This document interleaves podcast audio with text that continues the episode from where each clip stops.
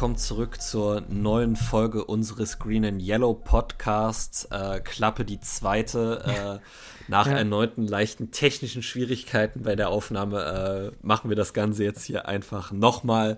Ähm, herzlich willkommen zur ja, äh, zweiter Weihnachtsfeiertag ähm, Victory Monday Folge äh, nach unserem Sieg über die Miami Dolphins äh, können wir endlich mal wieder eine Folge direkt nach einem Sieg aufnehmen. Mhm. Ähm, hat Vor- und Nachteile, muss man ja mal ganz ehrlich sagen. Ja. Äh, wir konnten jetzt nicht auf die äh, unglaubliche Ressource PFF zurückgreifen, die uns immer mit äh, Grades und äh, genauen Stats äh, hilft. Die sind jetzt halt leider noch nicht da, deshalb kriegt ihr quasi jetzt unsere ungefilterten Gedanken am Tag nach diesem Spiel gegen die Miami Dolphins. Ja. Und auch leider, leider ohne viel Tape zu schauen, äh, weil das war nicht so ganz drin. Äh, zeitlich, ja. dadurch, dass es direkt ist jetzt mit der Aufnahme. Äh, ja. Aber es, es musste jetzt auch so sein und ich glaube, ja. Äh, wir werden das hinkriegen. Aber vielleicht lass uns doch einfach mal anfangen ähm, mit Gedanken zum Spiel, einfach groben Gedanken. Wir schauen uns die einzelnen Positionsgruppen gleich nochmal an, aber einfach so was war grob dein Gedanke zu diesem Spiel? Ja, das ist jetzt komisch, das Ganze nochmal zu sagen, weil ich natürlich beim Reden durcheinander kommen werde mit dem, was ich schon gesagt habe und was nicht. Aber also grundsätzlich, äh, es hat sich ein bisschen, also in der ersten Halbzeit hat es sich extrem so angefühlt, als würden wir uns hier gerade selbst schlagen und ich habe auch in der Gruppe, in der Fantasy-Gruppe, äh, mich ein, zwei Mal relativ pessimistisch geäußert, weil ich also wirklich den defensiven Effort insgesamt in der ersten Halbzeit unmöglich fand. Also das war unfassbar schlecht, was wir da uns zusammengeschustert haben. Äh, ja. ein, ein einziger Klamauk, äh, eine Bottom 1 oder Bottom 2 Defense in der NFL, die da auf dem Feld war. Ähm, ja, und in der zweiten Hälfte äh, war die Rezeption ja relativ positiv, aber ich äh, hatte auch ein bisschen das Gefühl, dass sich die Dolphins dann selbst demontiert haben. Aber ja, ich will ja, also jetzt. Man muss schon ne? sagen, bester Mann in der zweiten Halbzeit auf jeden Fall Tua Tagovailoa für unsere Defense. Also ja. ich glaube, die Picks kannst du nicht einfacher werfen. Nee. Ähm, muss man ja auch mal sagen, waren jetzt keine spektakulären Plays der Defense, sondern wirklich einfach schlechte Reads von Tua.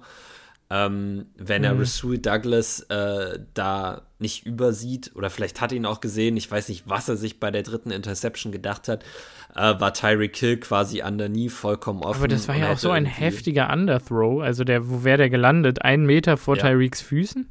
Also ich nee, also Mike Gesicki ist ja die Corner Route gelaufen, die, die Rasul Douglas gejumpt ist. Mhm. Aber Rasul Douglas hatte eigentlich Tyreek Hill in Man-Coverage. Und äh, Tyreek Hill hatte eine kurze Drag-Route, also ja. relativ nah an der Line of Scrimmage, einmal quer übers Feld.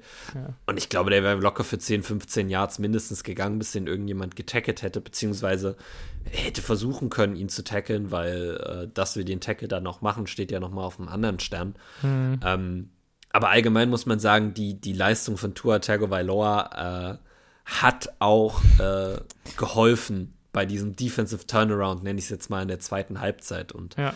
ähm, ich kann mich da bei meiner Einschätzung tatsächlich nur dir anschließen. Ne? Wir hatten das ja auch eine, äh, auf WhatsApp kurz geschrieben, ähm, dass dieses Spiel, also wenn wir das Spiel verloren hätten, hätte ich wirklich nicht gewusst, was ich euch heute hier in der Folge erzählen sollte, weil da hätten wir auch einfach eine alte Folge nochmal hochladen können und einfach immer über die Teamnamen so ein Adlib legen können mit Dolphins, weil es wäre eins zu eins genau das gleiche gewesen wie sonst auch immer.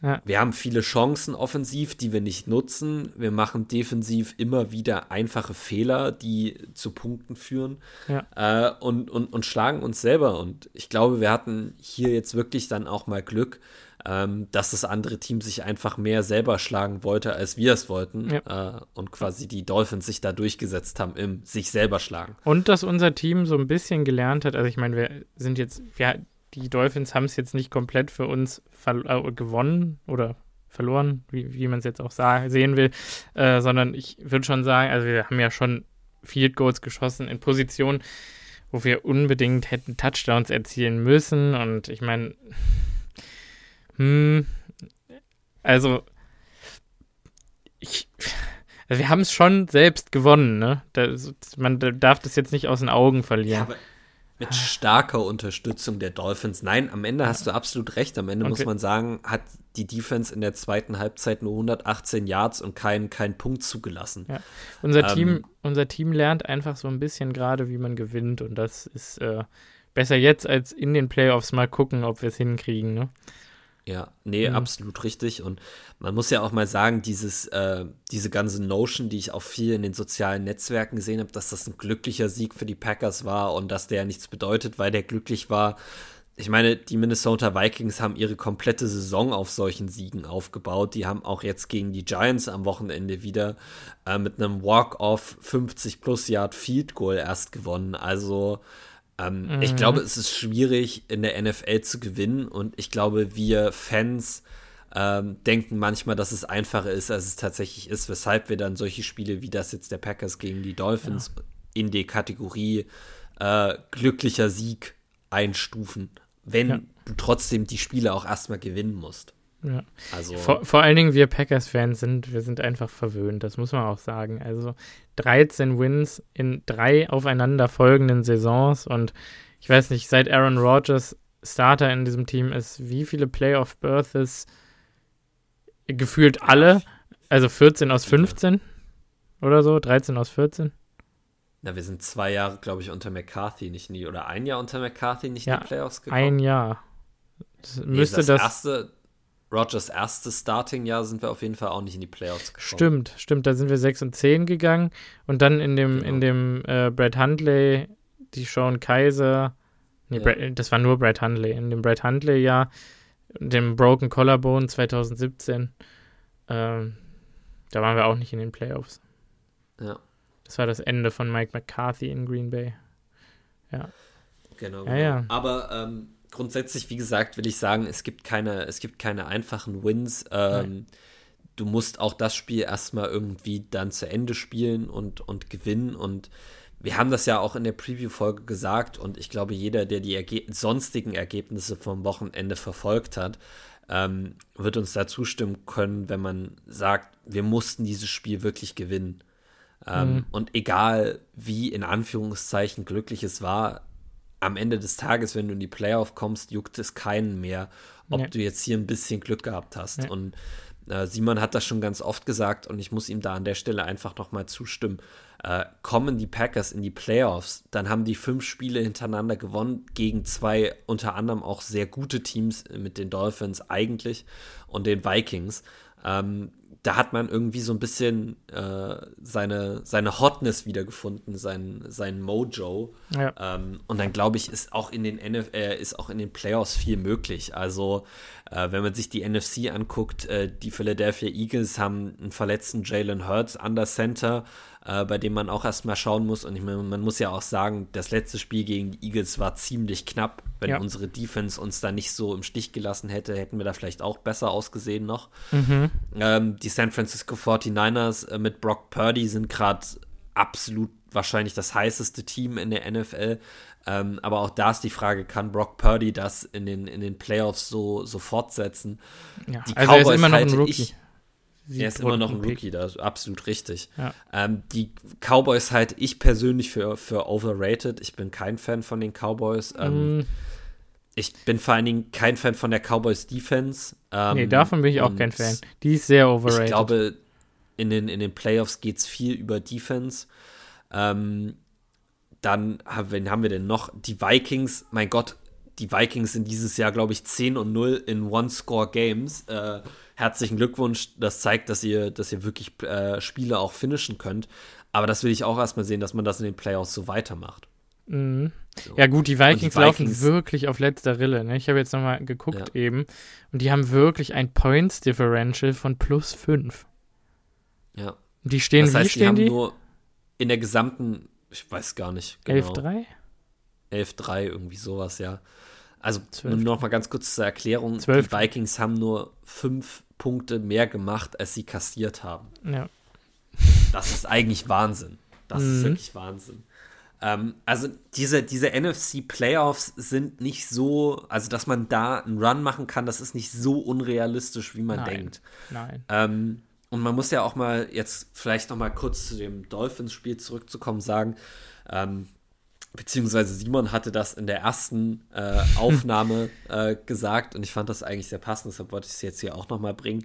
Mhm. Ähm, das war vielleicht nicht der Statement-Win, den man sich erhofft hatte, der Win, bei dem man sagt, da hat wirklich jetzt endlich mal alles geklickt und da haben wir mal unser volles Potenzial gezeigt. Mein Vergleich ähm, war dazu das Arizona-Spiel aus dem letzten Jahr, wo wir in Primetime die 7-0 genau. Arizona Cardinals ohne Davante Adams vom Feld gefegt haben. So war das genau. natürlich jetzt nicht, ne? Aber ja. Aber nichtsdestotrotz muss man sagen, wir haben 26 Punkte gemacht. Es hätten deutlich mehr Punkte sein können. Ja. Ähm, unsere Defense hat in der zweiten Halbzeit keine Punkte zugelassen und das gegen eine Offense, von der wir alle gesagt haben, dass sie sehr, sehr gut ist und die sah ja auch in der ersten Halbzeit sehr, sehr gut aus. Mhm. Aber dass da einfach diese Adjustments in, den, in der Halbzeit erfolgt ist. Ja, also ich meine. Und äh, dann so positiv mit, der, mit dieser Offense umgegangen wurde, das mhm. kann einem schon ein bisschen Hoffnung geben. Ja, also wie gesagt, ich sehe uns, wenn wir in die Playoffs reinkommen, einen Run machen.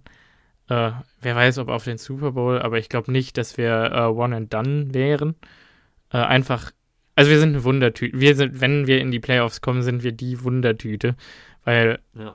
Natürlich kann es passieren, dass wir auf die Giants treffen. Na, kann es gar nicht. Äh, wen kriegen wir denn? Den den dritten äh, Seed. Wenn wir ne? als letzter Seed reinrutschen, dann würden wir äh, den zweiten Seed kriegen. Ah ja, also den zweiten Vikings sogar. aktuell. Stimmt. Ach, gut, guck, da haben wir es doch schon. Wenn wir die Vikings kriegen, pff, dann fahren wir halt nach, nach Minnesota und dann, dann fegen wir die. Und dann. Also entweder die Vikings oder die, äh, die 49ers. Das sind, glaube ich, die beiden Teams, die quasi noch in der Contention um den, den Number Two Seed sind. Ja. Und ich glaube nicht, dass die Vikings sich darum reißen werden, uns zu bekommen, wenn wir sie jetzt schlagen nächste Woche.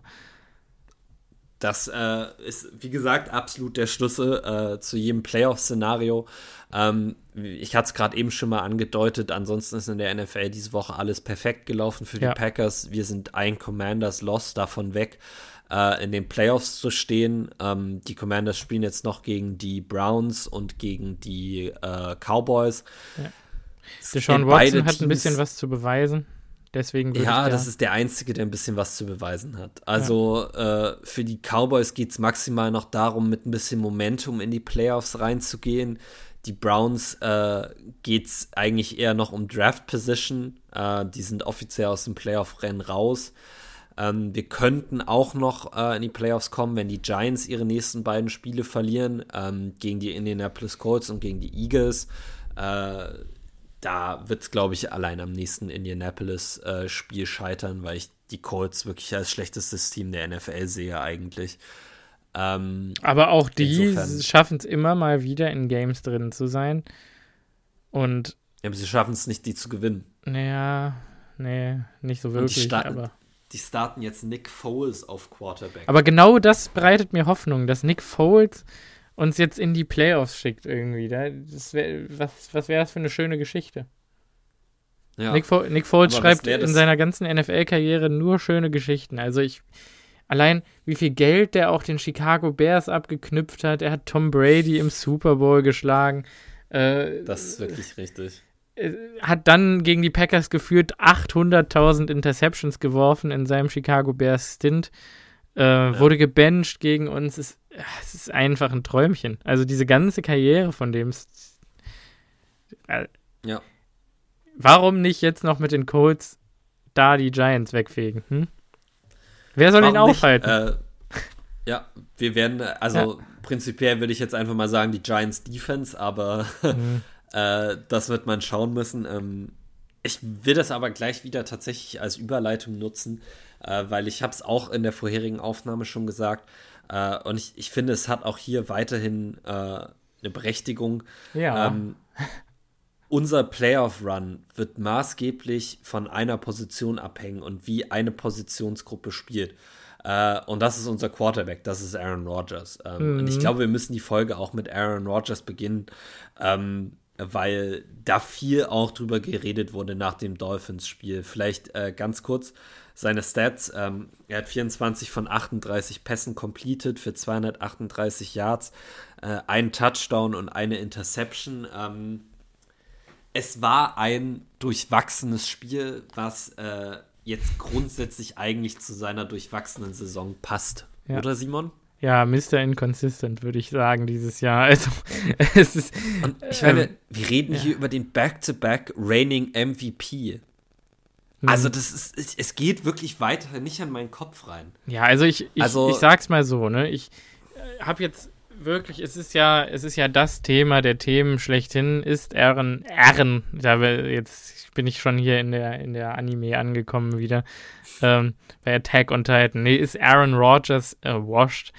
Also ich glaube, wahrscheinlich, Skip Bayless würde am liebsten jeden Tag drüber reden, dass er es ist. Äh, aber wenn ich diese Pässe sehe, auf Adam Lazard, den Tiefen an, an der linken Sideline, auf, auf Mercedes Lewis, der Pass, also dieses Adjustment, den Armangle, den er da nimmt, unfassbar, wie er, wie er in dieses kleine Basket reinfallen lässt, den Pass. Ja. Und dann auf der anderen Seite dieser, dieser unsägliche Overthrow beim vierten und eins ähm, über Christian Watson in der Endzone, wo du dich fragst, hä? Also ich meine, ja. kann, also das hat auch jetzt nichts mit Hand Signals und Christian Watson ist die Route falsch zu, äh, gelaufen zu tun, sondern Rogers, man hat ja an seiner Reaktion auch gesehen, er hat ja einfach nur geschrien und wild seine Arme um sich geworfen. Ich glaube, es war einfach Enttäuschung über sich selbst. Ja, und, und absolut zu Recht. Also Christian ja. Watson war ja auch open. Mhm. Das war ein Touchdown. Also er war gone. Ja. Deswegen auch, so. ähm, ich habe äh, gelesen, in der Gruppe haben sich ein paar äh, über, über Display oder über den Call speziell äh, geärgert. Und klar, man kann den einen Yard holen für einen First Down, vielleicht ist es besser. Es ist ein Percentage-Shot, die Chance war da. Watson war wide open. Äh, ich denke auch, ja, acht, also, acht von zehn Mal, in die, selbst in dieser Saison trifft Aaron Rodgers diesen Pass auch. Und normalerweise das, halt zehn von zehn halt Mal. Nicht, das glaube ich gerade nicht gerade diese Percentage-Shots sind diese Saison vor allen Dingen ja, beim vierten Versuch meistens schief gegangen. Und ich, ich kann den Leuten in unserer, in der Fantasy-Gruppe da tatsächlich nur zustimmen. Ähm, klar ist Christian Watson wide open. Natürlich kann man den Ball oder muss man den Ball da wahrscheinlich auch werfen, aber es ist einfach frustrierend mit der Inconsistency, die Aaron Rodgers aktuell an den ja. Tag legt, da bei so einem Crucial Down den Ball einfach tief zu werfen. Nur, was ich sagen möchte eigentlich ist, äh, generell diese ganze Washed-Geschichte, äh, würde ich eigentlich sagen, kann man jetzt so nicht unterschreiben, weil äh, schau dir Peyton Mannings letzte Saison an. Der war washed. Da war wirklich kein Armtalent mehr da und da waren auch keine, da war kein Zip mehr auf dem Ball. Das waren einfach alles nur noch Floater. Der hat einfach nur noch Point Guard gespielt in seiner Offense.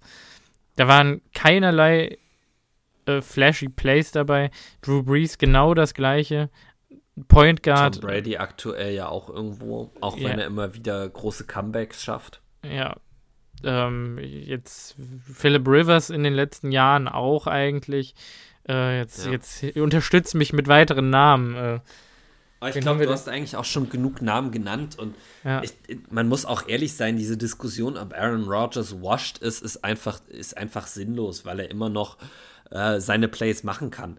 Ja, also er äh, spielt. Fakt ist er aber spielt, auch. Er spielt ganz kurz, darf ich einmal sagen, sein, sein PFF-Grade diese Saison ist 77,0 über die gesamte Saison. Und das ist einfach immer noch äh, High-Quality-Starting-Material in der NFL. Und das ist eine Top-10-Saison unter Quarterbacks. Also ich habe jetzt den genauen Vergleich nicht, aber ob es wirklich bei PFF auch Top 10 wäre, aber gefühlt ist es so Top 10, Top 12 äh, in der NFL an Quarterback-Play, was wir da kriegen. Es ist halt seinem Vertrag nicht so richtig entsprechend und auch nicht dem, was wir in den Jahren davor äh, gesehen haben, sondern es reiht sich halt in seine erste Starting-Saison in der NFL ein. Da hat er einen 79er-Grade in seine in seine 2015er Run-the-Table-Saison, wo er einen 75er-Grade hatte, wo er die erst, erste Hälfte der Saison auch komplett scheiße gespielt hat und dann die letzten sechs Spiele äh, sich in die MVP, äh, MVP-Diskussion äh, zurückgemausert hat. Und dann in seine, seine Broken Collarbone-Saison 2017. Also das sind mit, wo er, wo er einen 79er Grade hatte und vielleicht noch in die Manie-Saison, also wo die Knieverletzung war, ähm, da hatte er einen 83er Grade insgesamt. Also das sind so.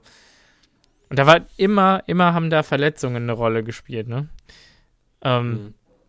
2015 war es die Wade, 2017 das Collarbone, 2019 das Knie.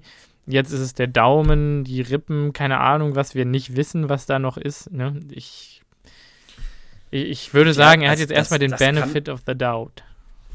Das kann vielleicht äh, ein, zwei schlechte Würfe erklären, was, ja. was mich aber noch ja, mehr stört, fast als, als diese Incompletion zu Christian Watson, ist das Spielverständnis, was Aaron Rodgers dieses Jahr so ein bisschen abhanden gekommen ist. Also aber ich habe einfach das Gefühl, dass er manchmal Situationen vollkommen falsch einschätzt. Aber das ist ja. Also erinnere dich doch einfach im ja. ersten oder im zweiten Drive, wo er den Sack nimmt, obwohl Randall Cobb weit offen vor ihm steht. Ja. ist wirklich, er guckt ihn auch an und ich verstehe nicht, warum er den Ball nicht wirft. Ja. Er auch Alan Lazar für, für einen offenen Touchdown einfach übersehen er wirft den Ball bei, bei, einem, bei einem Third Down äh, zu Christian Watson auf die Innenschulter, wenn Christian Watson sich richtigerweise über die Außenschulter aufdreht. Das ist einfach, es ist falsch. Er hat den Ball auf die falsche Schulter geworfen und hat damit Christian Watson ja. quasi zum Hinfallen gebracht. Das sind einfach so mentale Probleme von Aaron Rodgers, die man so einfach davor noch nie, also die kannte man davor. Doch, warte, nicht. jetzt will ich aber, das, und das ist nämlich genau der Punkt, auf den ich hinaus will. Äh, 2019 äh, waren da genauso Würfe dabei, wo man sich gefragt hat, so, hä, was ist das denn? Und also klar, da, so da war es halt leichter. Er, Fehler. Ja, naja, na also nee, er hat nicht so viele Fehler gemacht, aber da hat er sich einfach nichts getraut. Da haben wir uns gefragt, warum nimmt der Mann keine tiefen Shots? Warum traut er sich nicht? Äh, dieses Jahr traut er sich und, und schafft es halt nicht. Er scheitert regelmäßig daran. In, ich weiß nicht, im, im, im 2017er Jahr äh, kann ich mich tatsächlich leider nicht so gut dran erinnern, äh, weil da auch einfach ein Großteil, glaube ich, Brett Huntley gespielt hat an Rogers Game. Ähm, aber ich weiß, 2015 äh, haben wir uns gefragt, warum wirft er ständig den Ball auf den Boden? Das war eine Saison, wo er, glaube ich, einen Rekord an äh, Total äh, Throwaway Numbers aufgestellt hat in der NFL. Und da hat, also, ne, wo, wo er einfach nicht das Checkdown genommen hat, sondern lieber den Ball in den Boden geworfen hat. Und ich, ich finde, eigentlich reiht sich das perfekt in diese anderen schwächeren Saisons in Anführungszeichen ein. Äh, dass dann Decision Making shaky wird, teilweise, nicht immer, teilweise, dass ab und zu mal ein schlechter Pass dabei ist, dass Risiken genommen werden oder nicht genommen werden, die eigentlich genommen werden sollten oder nicht genommen werden sollten. Also konträr zu dem, was man eigentlich sagen würde, was er auch wissen sollte oder was er auch in anderen Saisons weiß. Und irgendwie kann ich mir vorstellen, dass immer wenn er so eine so eine so ein kleines äh, Shake-up hat mit irgendeiner Verletzung, dass das seine seine Mechanics in erster Linie mal komplett auseinander nimmt, sein Timing kaputt macht und so alles irgendwie off balance ist. Es ist nur, nur eine Annahme von mir und ich weiß auch nicht, was man jetzt daraus macht, ob man sagt, äh, man vertraut darauf, dass es so ist und dass er noch drei, vier Jahre spielen möchte für die Packers oder ob es das nach der Saison gewesen sein sollte oder ob er vielleicht auch selber sagt, so, es reicht mir jetzt, ich kann es nicht einschätzen, aber ich glaube, äh, dass das, was er spielt, mal abgesehen von den ganzen komischen Entscheidungen, die er zwischendurch einfach trifft, reicht trotzdem, um Richtung Super Bowl zu gehen. Das, Zumindest, äh, wenn Christian, also, ja, wenn Christian Watson auf dem Feld ist. Und da wollte ich nämlich, äh, da können wir gleich sicher noch mal äh, intensiver darauf kommen. Ähm, aber Christian Watson ist da wirklich der Katalysator, das muss man sagen. Ähm, Der eine Punkt, den ich noch zu Aaron Rodgers machen wollte und ähm, es ist eine Frage, wir können auch gleich mal noch bei den Running Backs da darüber noch ein bisschen mehr philosophieren, äh, die sehr viel von Packers-Fans diese Woche gestellt wurden. Warum sind wir den Ball nur so wenig gelaufen? Warum zur Hölle haben wir den Ball so oft geworfen? Ähm, und Warum sind wir diese aberwitzige, irrwitzige Speed äh, Read Option mit Aaron Rodgers gelaufen? Ja, also da, das war einfach eine falsche Entscheidung von Aaron Rodgers. Den Ball muss er an, an, an Aaron Jones abgeben. Mhm. Ähm, und gerade aber bei dieser, bei dieser Read-Option ist, ist so ein bisschen der Gedanke mir wieder in den Kopf gekommen, den wir vor ein paar Wochen schon mal angesprochen haben. Nämlich, dass Aaron Rodgers in einem Interview gesagt hat, dass er dieses Team aus der Krise retten möchte. dass er will, dass ja. das über seinen Arm geht und nicht über das, also er hat nicht gesagt, er will nicht, dass das über das Laufspiel, aber er hat gesagt, er will es sein, der, der sie quasi rettet. Ähm, und für mich hat dieses Spiel ein bisschen wieder in dieses Mantra reingepasst, dass man mhm. da den, den Gameplan auf Aaron Rodgers zugeschnitten hat. Ähm, und ich muss sagen, dafür hat er mir einfach nicht gut genug delivered, ja. ähm, als dass ich das konstant machen würde. Der eine Punkt in dieser Offense, der mich extrem genervt hat und ähm, deshalb war ich auch, glaube ich, von Aaron Rodgers so genervt und von seiner Mentalität, dass er die Packers aus der Krise rausretten äh, will. Ähm, wir haben vier Turnovers forciert und äh, aus den vier Turnovers haben wir genau neun Punkte gemacht. Hm. Das geht nicht. Hm. Das ist viel zu wenig. Ja, und wenn du jetzt noch so. den, den einen guten Return, äh, den, den, ja. den 94-Yard-Return von Keyshawn Nixon genau. mit einbeziehen willst, von dem wir auch ja. nur drei Punkte bekommen haben.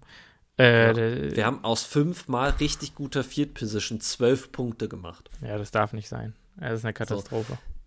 Dann der eine Touchdown war, glaube ich, auch unterstützt von dem langen Mercedes Lewis Catch. Mhm. Ähm, bei dem man auch durchaus ein Argument dafür hätte machen können, dass der Ball incomplete war. Ja, ich glaube, ähm, wenn sie es gechallenged hätten, wäre es wahrscheinlich incomplete gecallt worden, denke ich. Ich glaube es tatsächlich nicht. Ich glaube es tatsächlich nicht. Ich kann euch okay. auch sagen, warum. Die NFL-Catch-Regeln sind einfach so vollkommen blödsinnig. Dass ähm, Overturn schwer wird. dass ein Overturn schwer wird. Ja. Und es wird ja auch maßgeblich darauf abgestellt, ob er, bevor der Ball den Boden berührt, schon einen Football-Move macht wenn er quasi zwei Füße oder zwei Körperteile am Boden hat und einen Football-Move macht und dann zu Boden geht und der Ball dann den Boden berührt, dann ist es eigentlich wieder ein Catch. Und ich fand, dass man Mercedes Lewis Bewegung durchaus aus Football-Move hätte auslegen können. So. Mhm. Ich war überrascht, dass die Dolphins es nicht gechallenged haben. Ähm, die bei Run haben erzählt, ja, das lag daran, dass die Packers so schnell zur Line of Scrimmage sind und den Ball schnell gesnappt haben. Das war überhaupt nicht so. Wir haben den Ball Nein. mit zwei Sekunden auf der Playclock gesnappt. Ähm, ja, die haben sich ich, alle Zeit ich, der Welt gelassen, was ich sehr Die haben sich alle Zeit der Welt gelassen und ich bin wirklich überrascht, dass die Dolphins das nicht gechallenged haben. Hm. Ähm, aber äh, das sei auch mal dahingestellt. Diese, diese Mentalität, die Aaron Rodgers da an den Tag gelegt hat in den letzten Wochen, die sich in diesem Gameplan irgendwo wiedergespiegelt hat, die funktioniert für mich nur, wenn er dann auch die Touchdowns macht. Also, ja. Und ich möchte ihm ja zugestehen, dass sein Daumen noch lediert ist, dass seine Rippen lediert sind. Sein Knie war am Anfang des Spiels auch mal kurz lediert. Ich will ja. ihm zugestehen, dass er also 36, 37 ist. Also auch nicht mehr der, im, im Frühling oder in der Blüte seiner Karriere. 39. Und trotzdem, das sind, du hast so gute Field Position. Es ja. kann doch nicht sein, dass du in der Red Zone so schlecht bist. Ja, also auch diese, diese, dass wir, dass wir so hesitant sind, Aaron Jones und AJ Dillon den Ball zu geben innerhalb der 5-Yard-Linie, finde ich unfassbar. Weil ich habe das Gefühl, ja. in den letzten fünf Spielen hat AJ Dillon immer mindestens in der Red Zone einen Carry gehabt, der eigentlich bei einem Yard hätte gestoppt werden müssen, der aber für acht Yards ging. Und da verstehe ich nicht, wieso man nicht sagt, ah, gleiches Spiel nochmal. Äh, solange bis halt irgendwer ihn mal hinter der Line tackelt.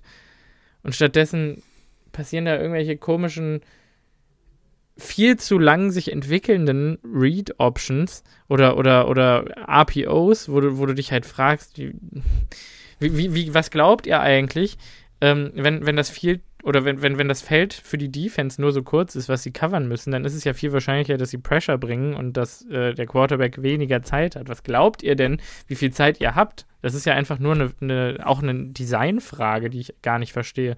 Und ich glaube auch nicht, ich wirklich, ich glaube nicht, dass das nur an Aaron Rodgers liegt, sondern ich glaube, dass da auch Matt LeFleur seine Finger im Spiel hat. Und Natürlich also, Matt LeFleur ist am Ende der Playcaller. Ja. Es ist halt nur die Frage, das Zusammenspiel aus beiden, wie läuft das in der Woche ab? Ähm, das ja. kann man einfach nicht sagen. Matt LeFleur, es, es, es, es fällt mir einfach unglaublich schwer zu glauben, dass Matt LeFleur sich denkt, weißt du was, wir führen zwar, äh, oder wir führen nicht, aber wir mussten dann ja auch irgendwann erstmal wieder ein bisschen passen, aber allgemein, Matt LeFleur kann doch nicht dastehen und sich denken, 17 Combined Carries für AJ Dillon und Aaron Jones ist in Ordnung. Ich meine, der Mann hat Gut. bei jeder Chance, die er hat, gepredigt, dass er übers Laufspiel kommen möchte. Und dass das Running Game ein elementarer Bestandteil seiner Offense. Ist, du Was? kannst mir nicht erzählen, dass Matt LeFleur dann wirklich in, in-game sagt, nee, weißt du was, wir passen den Ball jetzt nur noch. So. ich, bin, ich weiß also es nicht. Ich kann es ich kann's dir nicht. Mind-boggling Stat, vielleicht mal ganz kurz, vom, vom, vom, vom Spiel gegen die Dolphins, dem mir gerade eben erst aufgefallen ist. Aaron Rodgers hatte mehr Carries, mehr Rushes als Aaron Jones in dem Spiel. Mhm. Ja, Aaron Rodgers Aaron hatte sieben hatte Carries. Sechs ja. Rushes und Rodgers hatte sieben Carries. Ja. Und klar, sechs davon waren Scrambles, aber das ist das, also das kann so nicht laufen. Und vor allen Dingen, wenn wir den Ball laufen, haben wir doch meistens auch Erfolg gehabt dieses Jahr. Wobei man aber sagen muss, gerade bei Jones, äh, Jones hat diese Knieverletzung. Ja, ja, und also er ist auch schwer wieder hochgekommen ein, bei ein, zwei Plays. Irgendwann ist er mal rechts raus und wurde, hat dann noch einen Late Hit bekommen, wo ich auch gedacht habe, ey, warum pfeift ihr das nicht? Erinnerst du dich? Da ist der ja. voll in die, in die Dolphins-Bank reingerasselt, weil ihm irgendeiner noch einen mitgegeben hat und ich dachte, das kann jetzt nicht wahr sein. Und da musste er auch, glaube ich, hochgehoben werden und die ganzen Offensivspieler sind direkt hingerusht und ich glaube, danach war er auch ziemlich ähm, raus für das Spiel. Also er war ab und zu war er noch ja. auf dem Feld, aber er hatte wirklich auch wenig Snaps gespielt und wir haben danach ja auch eine 25. Einen, äh, so. ein, Fair Share auf Patrick Taylor gesehen. Ähm, ja, ich habe wirklich das Gefühl, dass man bei Aaron Jones äh, einen Snap-Count hat. Ja. Und dass der aufgrund seiner Verletzung nicht mehr als 25 Plays äh, spielen darf pro ja. Spiel. Ähm, ja. Und dass das uns vielleicht, aber dann, dann und dann, den Ball doch mehr mit AJ Dillon. Ja, dann, und dann kommt halt noch die Hesitancy dazu. Hm, was, also Dillon war ja auch angeschlagen. Er hat ja Quad in den letzten Wochen und ich glaube Ferse. Ähm, das weiß ich gar nicht mehr. Ja, doch, doch, doch. Der war auf jeden Fall auch ein, ein, ein paar Mal auf dem Injury Report und war auch ein paar Mal irgendwie ein bisschen limpy äh, auf dem Feld. Und gut, du bist dann halt down zu Patrick Taylor. Ich finde, Patrick Taylor hat einen Case dafür gemacht, dass man ihn auch durchaus reinrotieren kann in diese Offense. Ja, einen tollen Catch gehabt Fall. für 17 Yards, hat unwahrscheinlich gut geblockt in diesem Spiel. Also wurde ja. vor allen Dingen äh, auf Passing Snaps dann zum Blocken eingesetzt. Klar, das ist dann vielleicht seine Nummer 1 Stärke, aber eigentlich haben wir in multiplen Preseasons jetzt gesehen, dass der Mann durchaus ein NFL-tauglicher Running Back ist und da muss man, finde ich, dann auch nicht so ängstlich sein eigentlich, wie, wie das hier umgesetzt wurde in, in diesem Spiel. Also mit elf Carries für AJ Dillon. Dann, mein Gott, dann gib ihm halt 15, 16, da wird er auch überleben. Und ich glaube, wir stehen dann deutlich besser da. Und dann haben die Dolphins am Ende nicht nochmal Zeit auf der Uhr, um, um äh, ja. zu versuchen, den Ball downfield zu bringen. Klar, toll, äh, die Rasul Douglas Interception war dann da, aber ja, dann vermeide doch, dass die nochmal an den Ball kommen. Lauf doch einfach ein paar Mal. Und vor allen Dingen in der Red Zone. Wieso laufen wir nicht in der. Red Zone mit AJ Dillon? Und er hatte doch sogar den Touchdown. Er hatte den Touchdown doch, den ersten. Das ja. muss dir doch Confidence geben, dann nochmal AJ Dillon zu involvieren in der Red Zone. Ja. Sollte es eigentlich, würde man denken. Verstehe ich nicht, wirklich nicht. Und es ist mir wir, auch ein Rätsel. Ja, wenn wir, wenn wir hier schon bei den Rushing Stats sind, eine Sache, die mich wirklich, wirklich, wirklich geärgert hat, war dieser absolut schlechte Kackscheiß Fake Punt. Also das macht mich ja so sauer. Das war, wir haben noch nie geführt in meiner Zeit als Packers Fan irgendein Fake gelaufen und dann ist der erste ein Carry, ein Dive vom, vom Holder Dallin Levitt. Hätten wir uns vielleicht noch einen Unathlet Warum haben wir den Carry nicht gleich irgendwie äh, keine Ahnung, Josh Myers gegeben oder oder oder Royce Newman und gesagt, dann lass dich einfach nach vorne fallen. Warum muss das der langsamste Defensive Back sein, den wir auf dem Roster haben? Also, das ist, ja, weil er der Personal Protector ist. Ach, ja. Also, das Ding ist, der, der, war gar nicht so weit davon weg, das First nee. Down zu holen. Ähm, da war, hat auch einfach die Protection davor nicht gestimmt. Ja. Ähm, ich, ich, ich fand den, den, den, den Fake Punt oder die Idee des Fake Puntes an sich gut. Ja, ich mir auch. hat die Ausführung auch nicht gefallen. Ja. Da bin ich vollkommen bei dir. Also so ein Inside, äh, Inside Dive mit Dallin Levitt, das, das ist es einfach nicht. Muss man mal nee. sagen. Nee.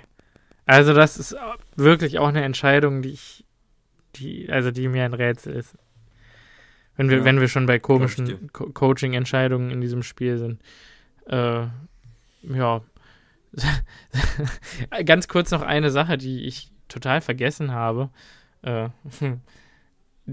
von Aaron Rodgers, die mich sehr beeindruckt hat.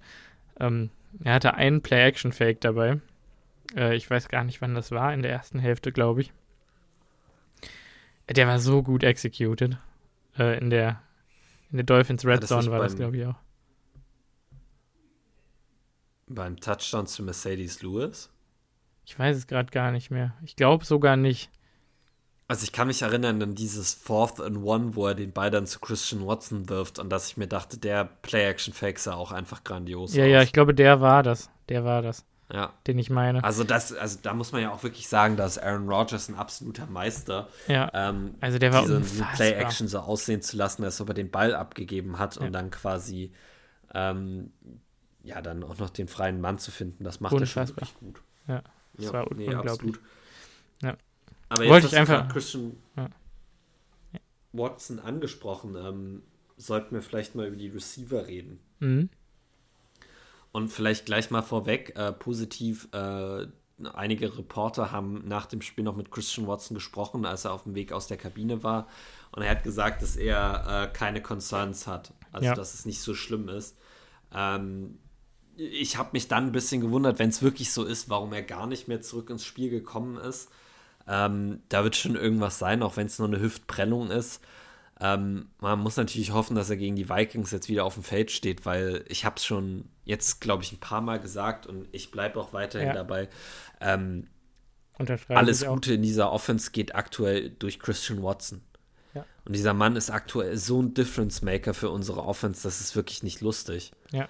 Und du hast es auch sofort gesehen, als er raus war. Es war, also ich hatte zumindest relativ wenig Confidence in unseren Receiving Core plötzlich. Ähm, und Christian Watson, sechs Catches, 49 Yards, ähm, hätte wieder auch eine, eine Pass Interference äh, in der Red Zone ziehen müssen, äh, wenn die, wenn die Refs nicht blind wären. Ähm, der Mann ist eine konstante Gefahr für, für alle Defenses. Äh, und ich glaube, wenn wir in den Playoffs einen tiefen Push machen, dann vor allen Dingen auch, weil er weiter so stark spielt, wie er es jetzt in den letzten Wochen getan hat. Auch wenn er mhm. jetzt in mhm. zwei Spielen keinen Touchdown mehr gefangen hat oder allgemein keinen Touchdown hat, da hast du immer wieder gesehen, wie wichtig er für dieses Spiel ist. Ähm, und es ist ja toll, einen Deep Threat zu haben, den du auch mal underneath anwerfen kannst. Nicht wie es bei MVS immer war. Tja. Also ich meine, ich bin auch Fan davon. Ich glaube, das ist jetzt das erste Mal, dass wir wirklich richtig konsistent gesehen haben in dieser ersten Hälfte, dass Christian Watson wirklich in unsere Offense mit, mit mehreren Plays, die irgendwie für ihn designt waren, auch eingebunden wurden, wurde, die nicht einfach nur tief waren. Und, ja. und einfach gesagt haben, ja, also auch wenn jetzt kein, kein absolutes Big Play dabei war, aber dass wir einfach gesagt haben, hier, du kriegst den Ball in die Hand, mach mal. Weil das hat mir nämlich immer gefehlt in den letzten Wochen, dass man das einfach mal versucht hat. Und ja. Also das, das hatte jetzt hier Potenzial, sein bestes Spiel bisher zu werden. Ne? Ja. Auf jeden man, Fall. Ne? Also, und dann muss ich sagen, ähm, ich weiß nicht mehr, wer das gestern getweetet hat. Äh, ich glaube, Jake Morley war das äh, der gesagt hat, wir müssen nächstes Jahr zwangsweise, also Romeo Dubs ist schön und gut, das ist der mit Abstand der beste Handscatcher, den wir auf dem Roster haben. Ähm, wir müssen irgendwie es schaffen, noch einen Top 100 Wide Receiver in der NFL in diese Offense reinzuholen. Oder Am vielleicht ein Top einen, 80. Der auch dieses, ja. die Speed-Komponente ähnlich wie Christian Watson hat. Ja. Also so ein Speedster, der, der quasi weiterhin das viel stretchen kann, das brauchen wir auf jeden Fall, da stimme ich, da stimme ich ihm absolut zu. Ja, und also das lässt mich auch glauben, äh, egal ob jetzt Jordan Love nächstes Jahr Quarterback ist oder Aaron Rodgers, äh, tu, drafte noch einen Receiver in der dritten oder vierten Runde, einfach einen schnellen, so aller Taekwon Thornton oder sowas äh, den ja jetzt die Patriots haben, im letzten Draft geholt haben, oder vielleicht auch gar nicht einen, der so schnell ist, aber einen mit 4-3-5er Speed.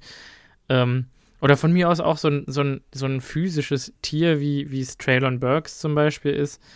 Ähm, und guck einfach, dass, dass nicht dein, deine ganze Offense von Christian Watson abhängig ist, weil so ein Alan Lazard auf der 1, das reicht halt nicht. Und Romeo Dubs ist kein Nummer 1 Receiver in der NFL. Ich, ja. Und wird es auch nicht werden, so, glaube ich. Also.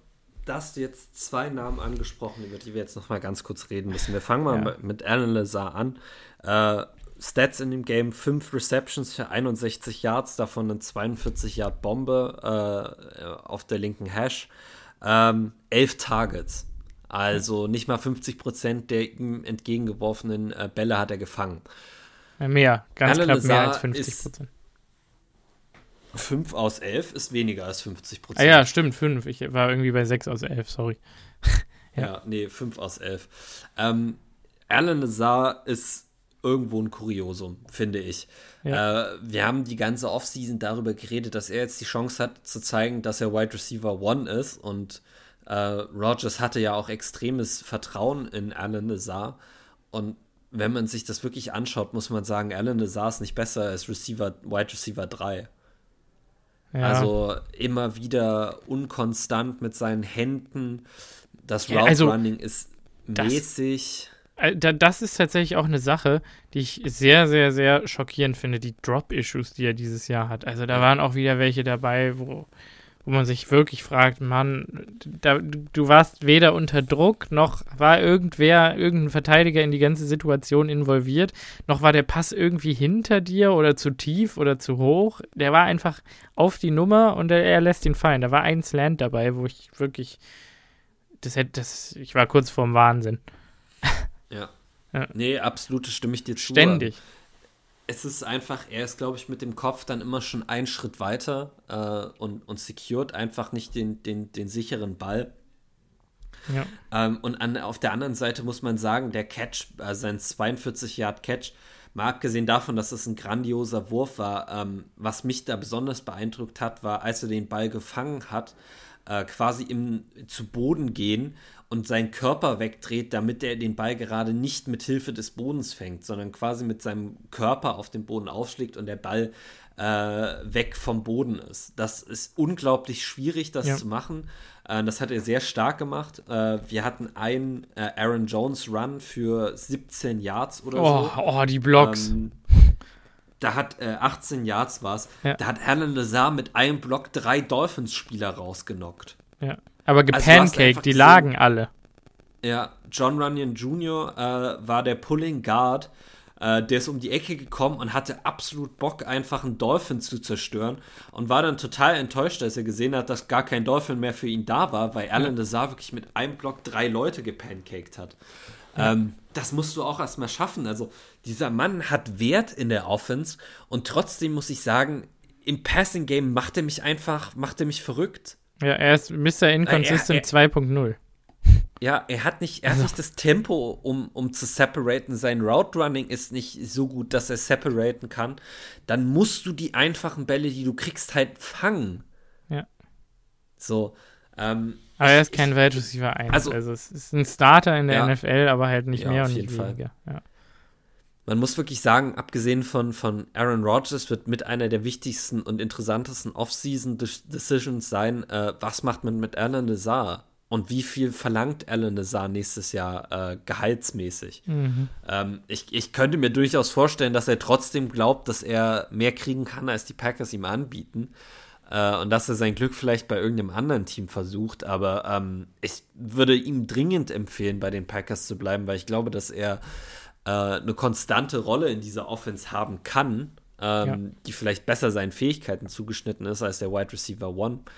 Ähm, aber ich, ich weiß es wirklich nicht. Also das wird, das wird sehr interessant sein. Mhm. Ähm, und der andere Spieler, Romeo Dubs, äh, über den ich noch mal kurz reden wollte, äh, drei Catches für 36 Yards bei sechs Targets, ähm, hatte einen brutalen Drop im ersten Drive, wo er beim dritten und Nirvana äh, den einfachen Pass durch seine Hände flutschen lässt. Ja.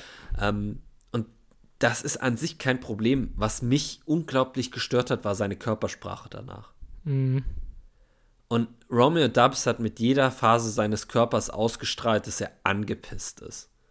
Ja. Wahrscheinlich angepisst von sich selber. Ich weiß nicht, vielleicht hat Aaron Rodgers ihn danach auch an der Sideline so gemaßregelt, dass er keinen Bock mehr hatte, mit ihm zusammenzuspielen. Ich kann es wirklich nicht sagen. Aber die, die, die Körpersprache, die Ausdrucksweise von Romeo Dubs waren unterirdisch nach diesem Job. Hm. Und klar, er hat da noch ein gutes Play gemacht, wo er eine, eine, super Route läuft und den Ball toll mit seinen Händen fängt. Da sah er übrigens aus ähm, wie, wie ein 10-Jahr-Veteran oder 10-Year-Veteran in der NFL. Also wie, ja. Wie er diese Pass-Interference, diese Defensive Pass-Interference einfach durch eine Offensive Pass-Interference seinerseits ausgleicht und dadurch die Route komplett gewinnt. Also ja. das Gefühl dafür, was kann ich mir jetzt erlauben? Oh, und er war wide open danach. Ja. Das war schon stark. Also er zeigt immer wieder Flashes, aber diese, hm. die Körpersprache, und das ist mir auch schon ein, zwei Mal bei Nevada aufgefallen, ähm, die muss besser werden. Ja. Also da gehen wirklich ja keine, keine, also gibt es keine zwei Meinungen. Ja. Er darf da nicht so den Kopf hängen lassen, weil wir werden ihn brauchen. Vor allen Dingen auch, sollten wir in die Playoffs kommen, werden wir ihn auf jeden Fall brauchen. Ja. Randall Cobb war okay, ist mir jetzt nicht großartig aufgefallen, hat auch nur einen Catch hat, gemacht für fünf Yards. Hat ein paar schöne Blocks gesetzt, glaube ich, aber. Ja, aber ansonsten, das, der, der wird nicht jedes Spiel gut sein. Ähm, ja. Vielleicht ein kurzes Wort zu den Tight Ends. Zwischen drei Tight Ends äh, ganze vier Receptions äh, für 48 Yards und ein Touchdown. Ähm, Tight Ends werden bei uns im Passing Game nicht wirklich eingesetzt und es ist ein weiterer Grund, warum diese Offense manchmal struggelt. Also besonders in der Red Zone sind Tight Ends eigentlich so wertvoll. Und Robert Tonyan hat einfach nicht mehr den Juice, muss man sagen. Ja, also. ähm, Josiah de Guara wird nicht angeworfen, obwohl er immer, wenn er angeworfen wird, den Ball fängt und Yards macht. Aber das haben wir dahingestellt. Und Mercedes Lewis kann vielleicht einmal aller 15 Spiele so an der Uhr drehen, wie er das bei seinem Catch da down die Side, äh, in der Sideline gemacht hat. Ähm, ich ich bleibe dabei weiterhin, ich glaube, fast noch wichtiger als ein, ein Top 100 Receiver im, äh, in der nächsten Offseason zu adden, äh, ist irgendwie ein halbwegs Vielleicht, zuverlässiger Receiving Target. Ich, ich, ich wollte gerade sagen, irgend, wahrscheinlich ist es sinnvoller als ein Top 100 Receiver zu sagen, eine Top 100 Pass Catching Option. Ja. Weil, also wenn ich jetzt, wenn ich jetzt nochmal auf diese Draft Class gucke, und ich glaube, wir haben es irgendwann schon mal gesagt. Ähm, ich habe ein paar, paar Highlights von Kate Otten gesehen bei den Tampa Bay Buccaneers und ich wünschte, wir hätten Kate Otten geholt. Der Typ ist so ein cooler Receiver oder Isaiah Likely. Also man muss ganz ehrlich sagen, hätte keinen Hund. Kate kein, Otten, ja. Isaiah Likely, äh, alle drei besser als Sean Ryan wahrscheinlich. Selbst jetzt schon. Und ich bin derjenige, der immer predigt, dass man Sean Ryan noch mehr Zeit geben muss. Mhm. Aber ich glaube einfach, der wäre jetzt für unsere Offense einfach wertvoller, so ein ja. Titan. Oder auch ein Jelani Woods hat ja auch eigentlich schon ja. ordentlich was gerissen dieses Jahr.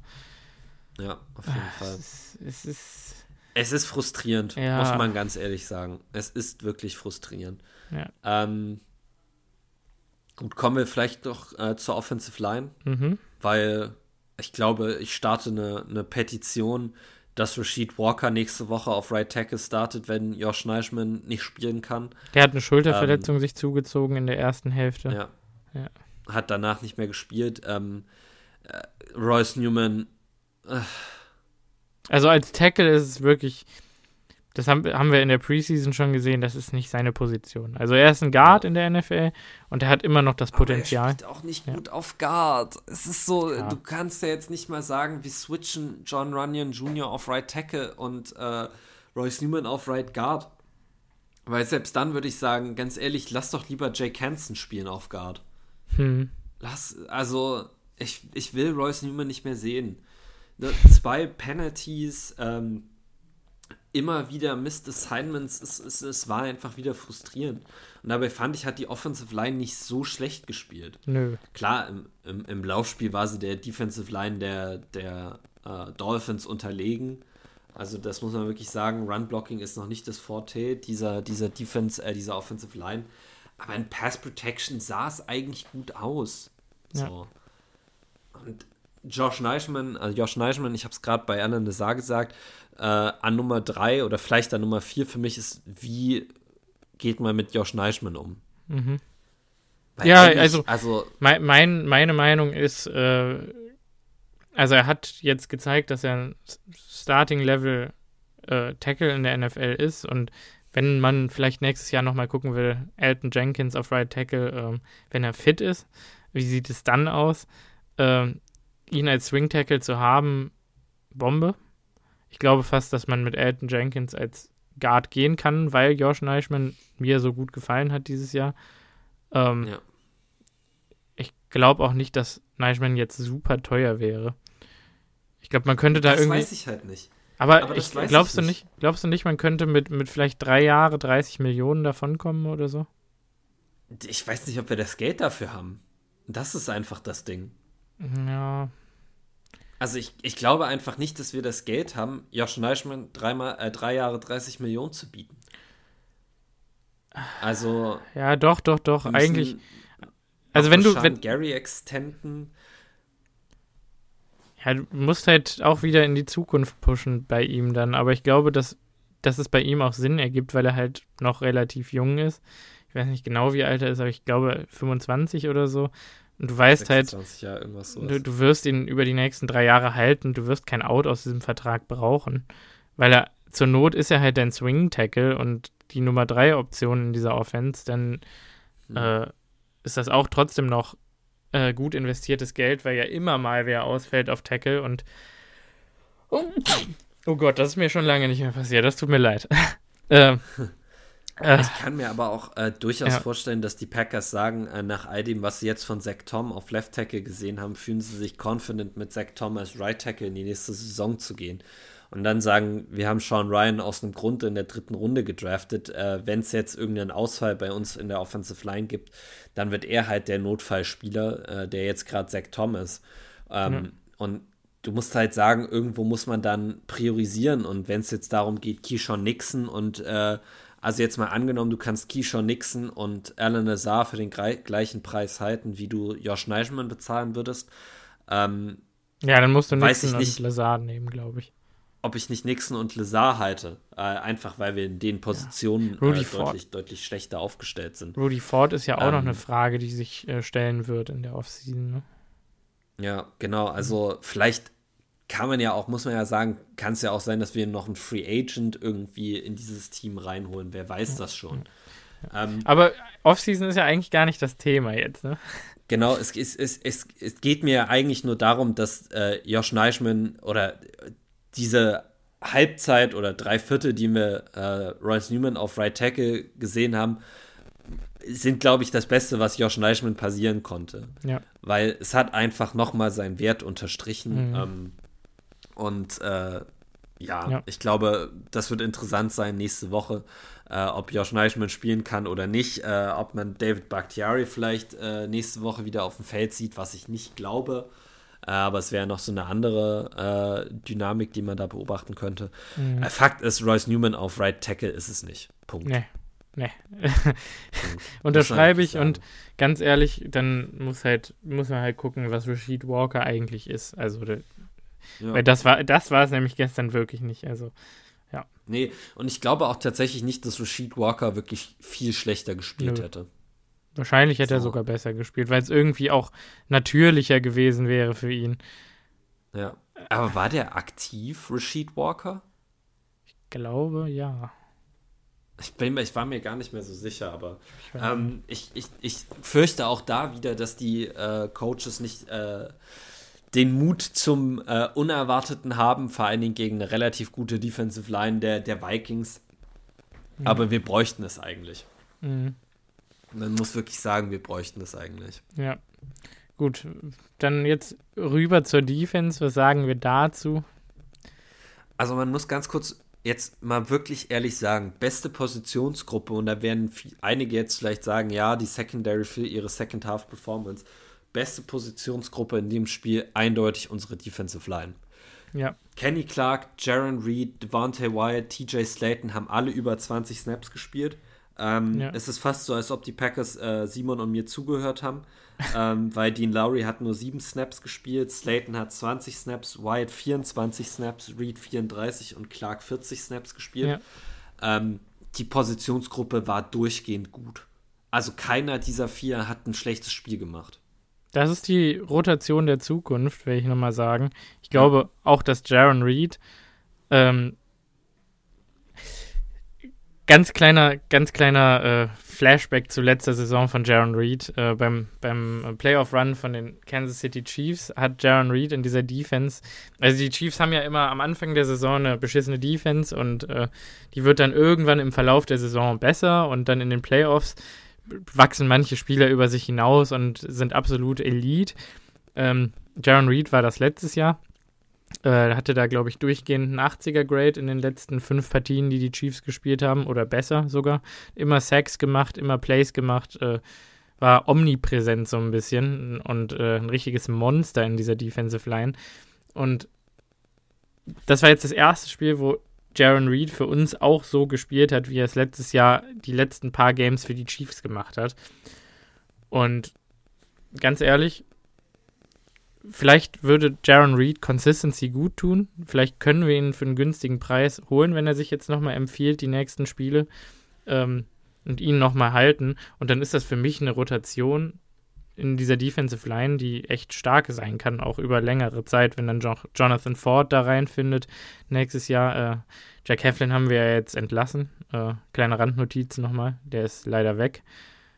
Ähm, Hat es nicht gepackt. Ähm, keine Ahnung, was da passiert ist. Sehr schade, aber machst du nix. Vielleicht war Jonathan Ford auch im Training einfach zu gut. also, das wäre jetzt meine Hoffnung, dass man gesagt hat, wir brauchen Heflin nicht. Ähm, soll er seine Chance woanders suchen? Äh, nee.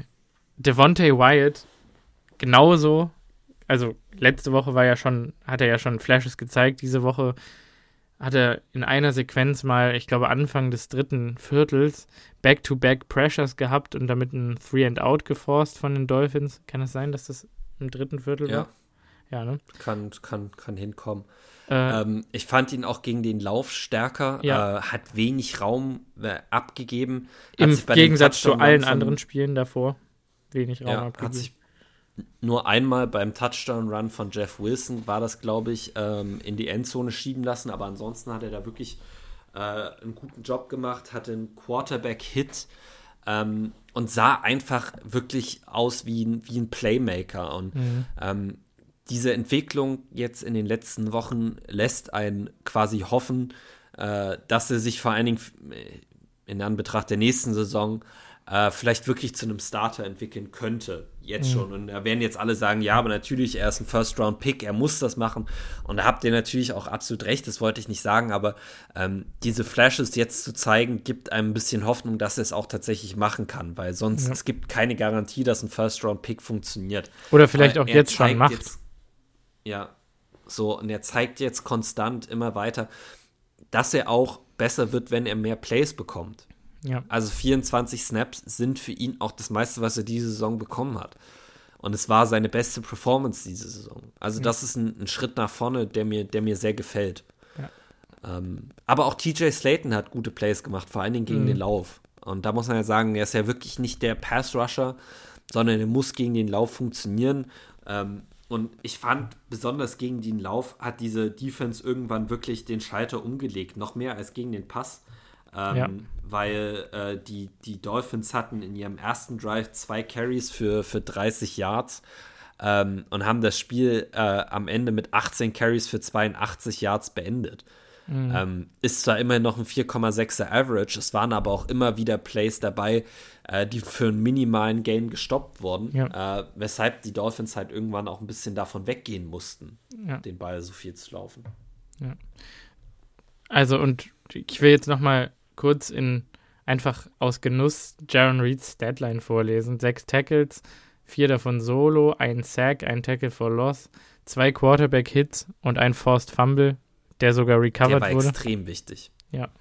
Also beim Stand von 20 zu 10 sind die Dolphins äh, quasi auf dem Weg Richtung unsere Endzone und er, er strippt Raheem Mostert.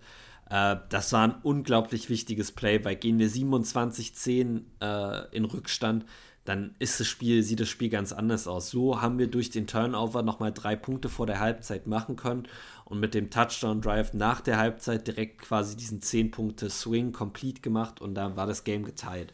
So. Mhm. Und das ist wirklich auch äh, auf, auf Jaron Reed zurückzuführen. Äh, der eine Sack, den er hatte, würde ich sagen, war ein halber Sack, weil da war Kenny Clark mindestens genauso beteiligt. Ja. Ähm, aber alles in allem eine wirklich wichtige Performance von Jaron Reed und ähm, es ist ja schön zu sehen, dass er diesen Schritt auch machen kann. Durchaus, durchaus. Edge Rusher, muss man sagen. Ähm, Preston Smith war okay. Hatte einen Sack wieder. Ja, sogar ein Strip-Sack. Ist schade, dass Stimmt. er da nicht drauffallen konnte. Ja. Ähm, hat immer mal wieder auch Pressures gehabt, fand ich. Äh, JJ Anakbari hatte ein brutal schweres Matchup mit Teron Armstead. Ähm, mhm. Hat gefühlt wirklich das Beste daraus gemacht, hatte einen Quarterback-Hit, eine, eine Pass-Defensed. Ähm, dieses, diesem Team fehlt trotzdem, und da muss man ehrlich sein, diesem Team fehlt Rashawn Gary. Ja. und diesem Team fehlt noch ein weiterer Edge-Rusher.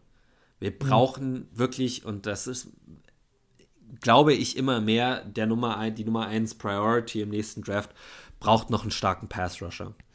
Also, ja, kurz noch zu Justin Obwohl, Hollins. Äh, der hatte auch eine Justin wichtige Hollins Pressure noch. okay war. Ja.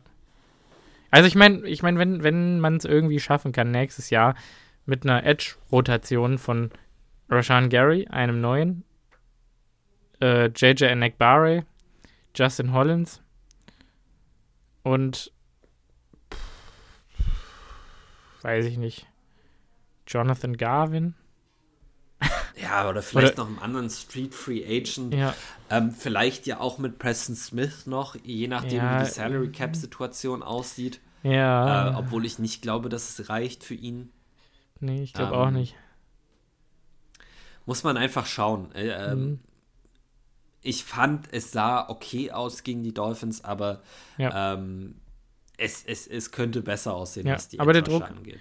Der Druck kam eher von Interior und eigentlich ja also wenn Druck von Interior kommt, verbessert das deine Edge automatisch, weil es den Quarterback einfach in, in, in deren Arme treibt und äh, ja, so kann man zumindest vorüber. Oh mein Gott. Jetzt werde ich zum Essen gerufen, obwohl ich, es ist wirklich, ich hoffe, man hört nicht. Wir haben hier ein Weihnachtsessen gleichzeitig zu Hause, aber ich muss halt jetzt aufnehmen, weil ich, wie gesagt, heute Nacht nach London fahre. Ähm, die andere Positionsgruppe, äh, bei der ich sage, ich kann gar nicht, oder bei der ich gar nicht so wirklich weiß, was ich dazu sagen soll, sind die Linebacker. Ähm, weil gefühlt, ich hab, wir haben das vor der Folge schon mal kurz besprochen, Quay Walker hatte ein Tackle in diesem Spiel und er hat eigentlich das Spiel durchgespielt. Ähm, gefühlt haben die Dolphins einen großen Bogen um ihn gemacht. Ähm, Devondre Campbell ist mir abgesehen von seiner Interception auch überhaupt nicht aufgefallen. Ähm, was eher negativ ist. Ähm, ich weiß nicht, das ist irgendwie, man hatte Vondre Campbell gesigned, weil er letztes Jahr ein All-Pro war ähm, und wir uns weiter Stabilität von ihm erhofft haben. Äh, und irgendwo hat er die ja auch gebracht, aber irgendwie ist er auch nicht so gut wie letztes Jahr. Hm. Und trotzdem irgendwie hat er nicht. mit eins der wichtigsten Play des, des, des Spiels gemacht, als er eine Seam Route äh, von äh, einen Pass von Tua Tagovailoa gejumpt hat. Was ein ja. gutes Play war. Wirklich, er hat gesehen, die Dolphins machen das immer wieder, die laufen mit ihrem Running Back eine Seam-Route äh, und da hatte die Chance, äh, die zu jumpen, wenn Raheem Mostert sich nicht äh, weit genug nach außen fallen lässt, was tatsächlich der Fall war. Ähm, aber ich weiß nicht, was man dazu groß sagen soll. Nee, also es fällt mir auch schwer. Ich, eigentlich hätte man meinen müssen, dass ein Devondre Campbell von der ja, wirklich starken Leistung der Defensive Line irgendwie profitieren kann und da vielleicht auch so ein bisschen seine Statline dahingehend sich anpasst, aber das hat sie ja eigentlich gar nicht getan. Also, ich weiß nicht, drei Tackles auch. Ja, bei Quay Walker würde ich jetzt sagen, es hat sich so ein bisschen angefühlt, als würde man ihn auch aktiv umgehen. Bei den drei Interceptions war jeweils immer relativ weit von der Line entfernt und von der Box entfernt, war sehr viel in Space unterwegs, sehr stark in Coverage auch. Ähm, ich habe letzte Woche ein Set gesehen, äh, dass er tatsächlich der Linebacker mit so und so vielen Snaps ist, der das schlechteste Passer-Rating äh, oder Quarterback-Rating erlaubt hat mit 60. Ähm, also, ja, in er, Coverage. er ist quasi, er erlaubt nur ein sehr schlechtes oder er forciert ein sehr schlechtes äh, mhm. Passer-Rating, wenn er angeworfen wird. Ja, ähm, genau.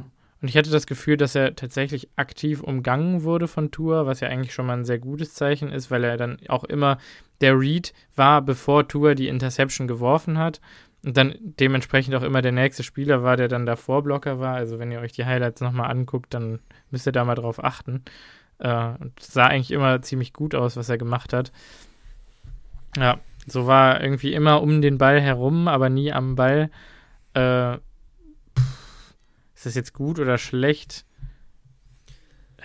Ja. Ich weiß es nicht. Also die, die, die Dolphins sind dann irgendwann auch nicht mehr viel gelaufen. Äh, Im Passing Game äh, ist halt immer schwierig da, äh, wie sehr die Linebacker da einen Einfluss haben. Ähm, ich glaube zum Beispiel die erste Interception, wo Tua den Ball überwirft, äh, den zu Tyreek Hill, da der den Ball quasi über Quay Walker drüber werfen wollen. Mhm. Äh, und weil Quay einfach groß ist und hochgesprungen ist, hat äh, Tua, glaube ich, noch so ein bisschen extra Höhe auf den Pass gelegt. Und das war dann halt das kleine bisschen, was zu hoch war. Dass der Ball dann zu Jair Alexander die Arme gesegelt. Ähm, das Wichtige, was man, glaube ich, sagen muss, die, die, die Linebacker haben keine großen Fehler gemacht. Ähm, ja. Also mir ist jetzt wirklich nicht viel aufgefallen, dass sie, dass sie groß Tackles verpasst haben. Ähm, Quay Walker hat sich ein, zwei Mal aus dem Play wieder rausblocken lassen äh, im Running Game. Da muss er wirklich für die nächste Saison noch dran arbeiten. Aber es war alles in allem eine unauffällig, unauffällige und deshalb vielleicht nicht unbedingt schlechte Leistung. Also mhm. abgesehen von dem Splash-Play von, von, von Devondre Campbell mhm. äh, mit der Interception. Ähm, ja. Und ich meine, man muss ganz ehrlich sein, mir ist so eine Leistung tatsächlich lieber, wo man sagt, okay, ähm, hier ist ab und zu mal ein Splash-Play äh, und dafür machen wir sonst aber nicht so viele Fehler, als das, was unsere Secondary gemacht hat, die sich gesagt hat, also grundsätzlich die erste Halbzeit wollen wir nicht covern, da wollen wir nicht tackeln, mhm. da wollen wir eigentlich gar nichts machen. Da war auch so viel Miscommunication wieder und so, so ja, Mini-Busts in der Coverage, wo du dich, ja. also es kann doch nicht sein, auch dass man jedes einzelne Play seine Zone-Assignments komplett falsch hat oder immer irgendwer eins falsch hat. Das kann doch nicht das wahr Würde man glauben, dass das nicht möglich ist, ja. aber es ist tatsächlich möglich. Ja. Und ehrlich gesagt, so stark, du hast es ja eben schon gesagt, so stark war das in der zweiten Hälfte auch nicht, wie viele gesagt haben. Äh, also die Dolphins sahen schon nicht so aus, als wären sie jetzt unbedingt aufhaltbar, also solange sie halt Kurzpassspiel gespielt haben. Ne? Und ja. ich weiß nicht, was da in Tour gefahren ist, von dieser äh, Methodik abzulassen. Ähm, das kann ich dir auch nicht sagen. Aber ich glaube, er hätte sie definitiv schlagen können. Rasul hatte eine sehr starke Pass-Deflection noch äh, beim Slant gegen Waddle. Ja.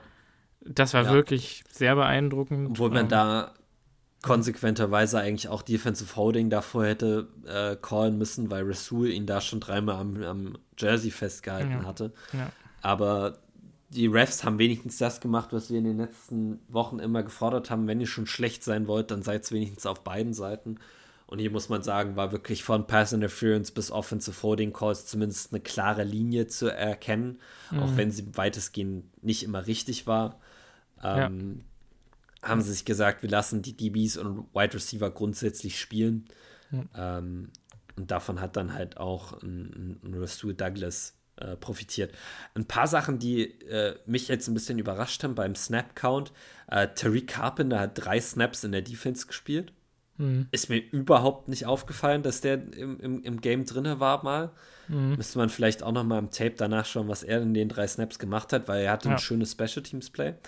Oh, ja. Daniel Savage hat 32 Play, äh, Spielzüge gespielt. Der mhm. kam irgendwann rein und hat Rudy Ford wieder ersetzt, hatte ich das Gefühl.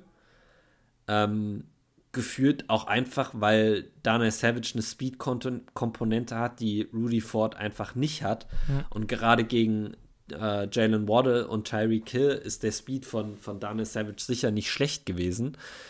Ähm, auch von Daniel Savage, muss ich sagen, habe ich keine wirklich schlechten Plays in Erinnerung. Ja.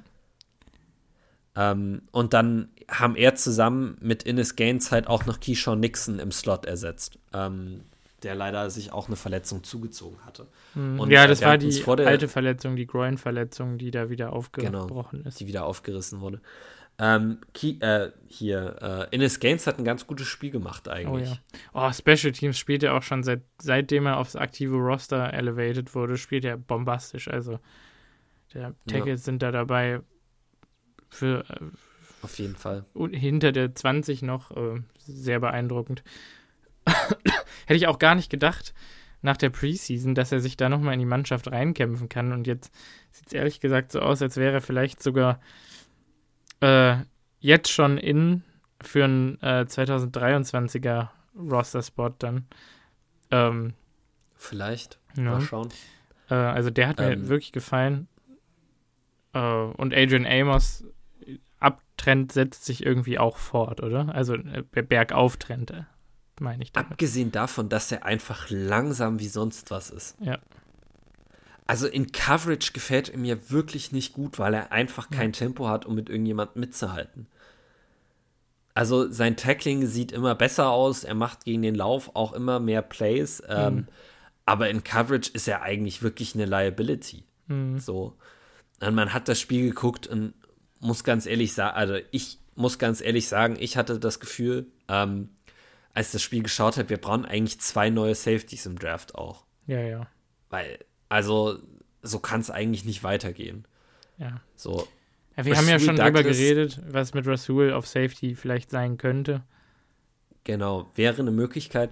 Ähm, was mich bei Rasul Douglas gestern äh, ein bisschen gestört hat, äh, und klar, es hat dann zu der dritten Interception geführt, aber Rasul Douglas hat immer wieder seine Assignments verlassen, um irgendwelche Routen zu jumpen äh, und quasi diese opportune Defense zu spielen, die er so gerne spielt. Und da war halt auch meine dritte und 15 oder zweite und 15 Completion zu Mike Gesicki für 25 Yards mit dabei. Also mhm. er, er, er macht zwar immer wieder Plays, aber Rasul Douglas tut dieser Defense auch weh. Mhm. Ähm, Genauso wie Jair Alexander in der ersten Halbzeit komplett eine Aversion gegen Tackles hatte Ey, und in der zweiten Halbzeit plötzlich wieder angefangen hat, ordentlich zu tackeln. Beim Waddle-Touchdown, da dachte ich, also das, es war wirklich, ja, es war wirklich erbärmlich, was Jair, er da versucht hat. Dass Jair einfach an Jalen Waddle vorbeigesprungen und ich will ganz ehrlich sein, der hat einfach Angst um seine Schulter. Ja. Deshalb tackelt der nicht ordentlich. Ziemlich ähm, sicher. Aber er ist dann ganz ehrlich sagen, später trotzdem vom Feld gewaddelt also gewatschelt. Ja. Ja, also ja.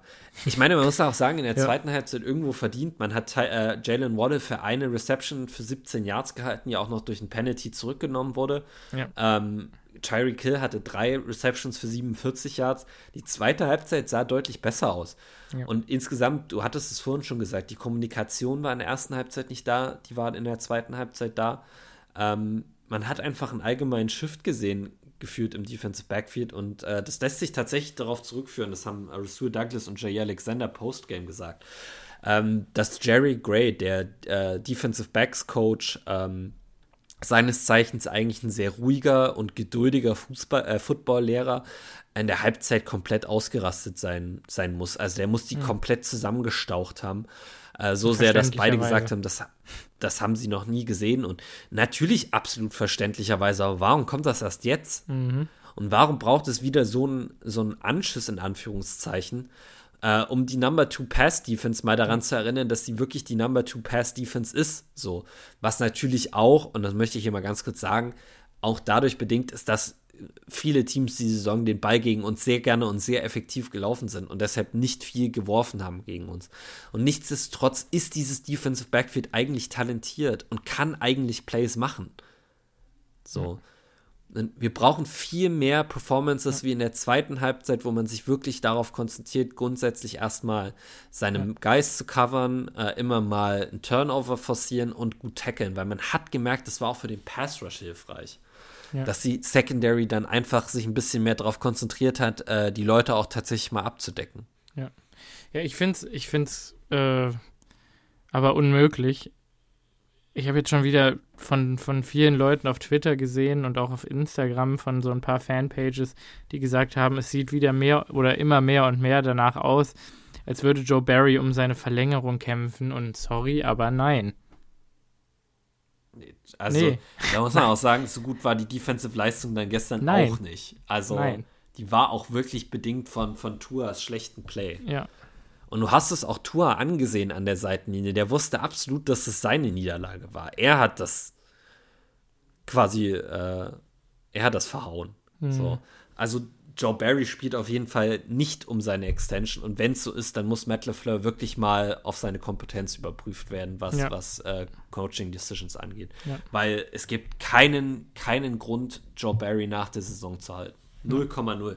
Selbst wenn wir jetzt in die Playoffs gehen und den Super Bowl gewinnen, muss er trotzdem weg sein. Ja, ja also meine ehrlich. Meinung, meine Meinung. Das ist, ja. Und da, wirklich, bei all dem, was in dieser Defense investiert wurde, so eine, so eine erste Halbzeit kannst du schon nicht, nicht bringen, generell nicht. Als NFL ja. Defensive Coordinator und äh, ehrlich gesagt, die Saison bis hierhin, also. Und wenn wir gar keine Punkte mehr zulassen in den nächsten fünf Spielen, äh, ist mir das trotzdem scheißegal. Ich will nicht, dass der bleibt. Also. Ja. Ja. Also auch der Defensive Gameplan in der ersten Halbzeit war einfach absolut unverständlich. Rasul Douglas die ganze Zeit One-on-One -on -one gegen Tyreek Hill oder Jalen Waddle zu lassen, ist auch einfach wirklich äh, eine Recipe for Disaster. Und ja. äh, wir wurden, glaube ich, auch gefragt, warum unsere Secondary so viel äh, Zone Coverage gespielt hat. Äh, liegt einfach daran, dass wir die Big Plays limitieren wollten. Und in der ersten ja. Halbzeit hat es halt überhaupt nicht funktioniert, weil alle nicht ihre Assignments gespielt haben. Und in der zweiten Halbzeit hat es deutlich besser funktioniert. So. Und dann kann ich wirklich nicht verstehen, warum man in der ersten Halbzeit auch immer wieder äh, Rasul Douglas One-on-One -on -one mit Tyreek Hill lässt, weil, seien wir mal ehrlich, beim ersten Drive, wo wir die äh, Dolphins für ein Field Goal gehalten haben, direkt am Anfang des Spiels, hat Tour äh, einen Shot downfield genommen beim dritten Versuch zu Tyreek Hill. Und wenn er den Ball nicht zwei Meter unterwirft, dann ist es ein Touchdown, weil Tyreek Hill hat einfach Rasul Douglas geburnt, obwohl Rasul Douglas ihn eigentlich die ganze Zeit festhält. Also äh, da hat auch einfach der Defensive Gameplan wieder schon nicht gestimmt in der ersten Halbzeit. Und deshalb kann ich wirklich beim besten Willen nicht glauben, dass äh, Joe Barry hier um seinen Job coacht. Also sein mhm. Job ist, ist out of question. Also es darf, es darf nicht sein. sein. Es darf nicht sein. Lasst euch nicht blenden. Lasst, lasst euch bitte nicht blenden. Gut. Äh, ja. wollen wir dann zum Abschluss noch mal ganz kurz auf die Special Teams eingehen, weil ähm, abgesehen von dem äh, nicht ganz so schönen Fake-Punt, mhm. äh, muss man sagen, war das bei Weitem die beste Special Teams-Leistung, die ich von uns seit langem gesehen habe. Hey, also unsere Coverage-Unit ja. ist wirklich ja. richtig gut. Ich glaube, die Dolphins haben nicht einmal an der 25-Yard-Line angefangen, ja. wenn sie den Ball retourniert haben. Wir haben die immer eigentlich für in Anführungszeichen einen Loss getackelt. Ja. Ines Gaines, Tariq Carpenter sehen aus wie zwei absolute Core-Special-Teamer, ja. äh, was unglaublich wichtig ist.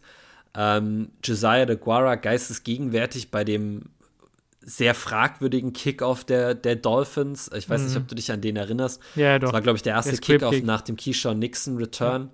Ja. Ähm, wo die, also ich glaube, sie wollten einen Squib-Kick machen, also quasi den Ball am Boden äh, Richtung unsere Endzone kicken, damit äh, Keyshawn Nixon den Ball nicht einfach aus der Luft retournieren kann. Ja. Äh, aber der Kicker hat halt einfach Josiah de Guara angeschossen. Äh, und das ist Josiah de Guara wäre auch nicht der Erste gewesen, der angeschossen wird und den Ball danach nicht recovern kann, weil man hat ihm auch angesehen, er war absolut überrascht davon, dass der Ball mhm. äh, da in seine Richtung kam. Ja. Also wirklich ein geistesgegenwärtiges Play, äh, was gut war für uns. Du hattest den 95 Yard Kick Return für äh, von Keyshawn Nixon. Ja. Und da will ich auch mal sagen, dass der Patrick Taylor hat da wirklich einen Key Block gesetzt. Der war unfassbar ja. gut auch. Also Patrick Taylor nochmal auch in den Special Teams sehr stark gewesen. Ja. Auf jeden Fall. Und der Return Und muss man sich, sagen, Unheard of in toll. Green Bay. Ja. Ja, der war wirklich toll. Äh, wenn Keyshawn Nixon nächste Woche nicht spielen kann und Romeo Dubs wieder der Kick-Returner ist, würde ich dem nochmal ganz kurz sagen, wann man den Ball retourniert und wann nicht. Ja. Weil wenn du den Ball fünf Yards in deiner Endzone fängst, dann retournierst du den bitte nicht.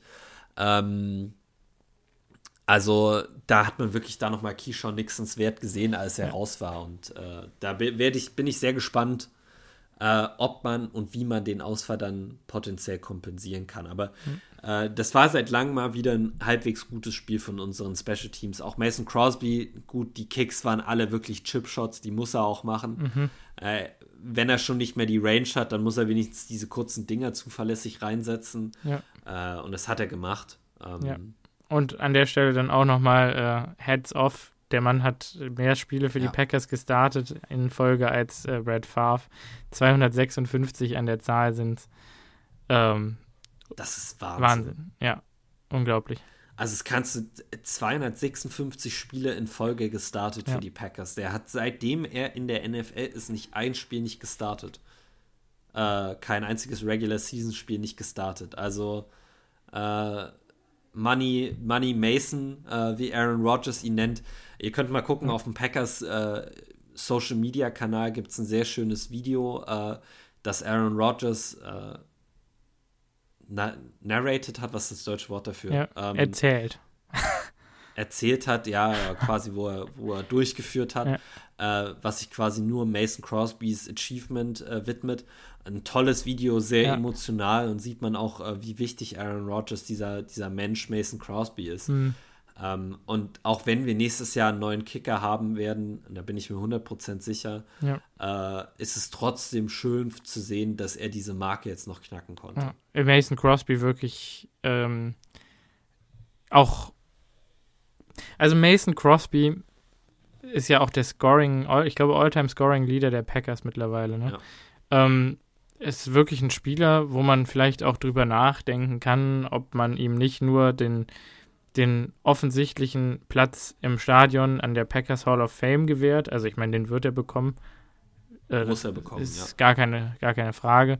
Ob man vielleicht ja. äh, irgendwo auch noch eine Büste von seinem Oberkörper aufstellt oder so um das Stadion herum, weil ganz ehrlich, also was für eine Karriere. Ja, also ich finde, an der Stelle kann man auch einfach mal die Pro Football Hall ja. of Fame Diskussion anfangen. Ja, ja. Äh, klar, es, es, es, wird dauern, aber ja. Mason Crosby ist für mich schon allein aufgrund der Anzahl der Clutch-Kicks, die er für die Packers äh, über die Jahre hatte, ein absoluter Kandidat für die Hall of Fame. Äh, und ich habe vorhin einen Tweet gelesen, dass auch äh, seine Stats jetzt nur auf dem Blatt Papier den von Pro Football Hall of Fame Kickern äh, ähnelt. Also ja. ähm, da könnte man auf jeden Fall auch ein Argument machen, aber ich hoffe, dass Mason Crosby seine Karriere nach der Saison beendet, weil ich glaube, dass es ein, ein würdiger Abschluss für ihn wäre. Ähm, und es mir leid tun würde, wenn man ihn cutten muss, weil ganz ehrlich, dieser Mann hat einfach einen würdigen Abschied verdient. Ja. Also wie viel er dieser Franchise gegeben hat und was mhm. er für diese Franchise getan hat, kann man einfach auch wirklich nicht überbewerten, also nicht, kann man nicht overstaten. Ja. Es ist einfach, ja. der Mann ja ist neben Aaron Rodgers das Gesicht der letzten 10, 15 Jahre ja. gewesen, auch wenn man, auch wenn er nur ein Kicker ist. Ja, ja, wir haben, äh, ich, ich fand das jetzt nochmal wichtig, das zu betonen, weil wir ihm halt wirklich viel Shit gegeben haben in den letzten Wochen dafür, dass er halt echt nicht mehr, eigentlich nicht mehr. Hat keine richtig, Range mehr. Ja, nicht mehr auf NFL-Niveau also, kicken kann. Ne? Also Consistency-wise natürlich schon und was, was Genauigkeit angeht schon, aber ja, die Distanz, die ist halt das große Problem. Und wenn du die Distanz nicht mehr hast, kriegst du keine Höhe unter den Ball. Und wenn du keine Höhe hast, dann werden deine Kicks halt alle geblockt oder sind kurz davor geblockt zu werden. Und äh, ja, wir haben den Downfall beobachtet in den letzten zwei Jahren. Jetzt ist es soweit, das muss es gewesen sein. Was für eine Karriere. Ja, ja. absolut. Kann ja. ich nur so unterschreiben. Ja.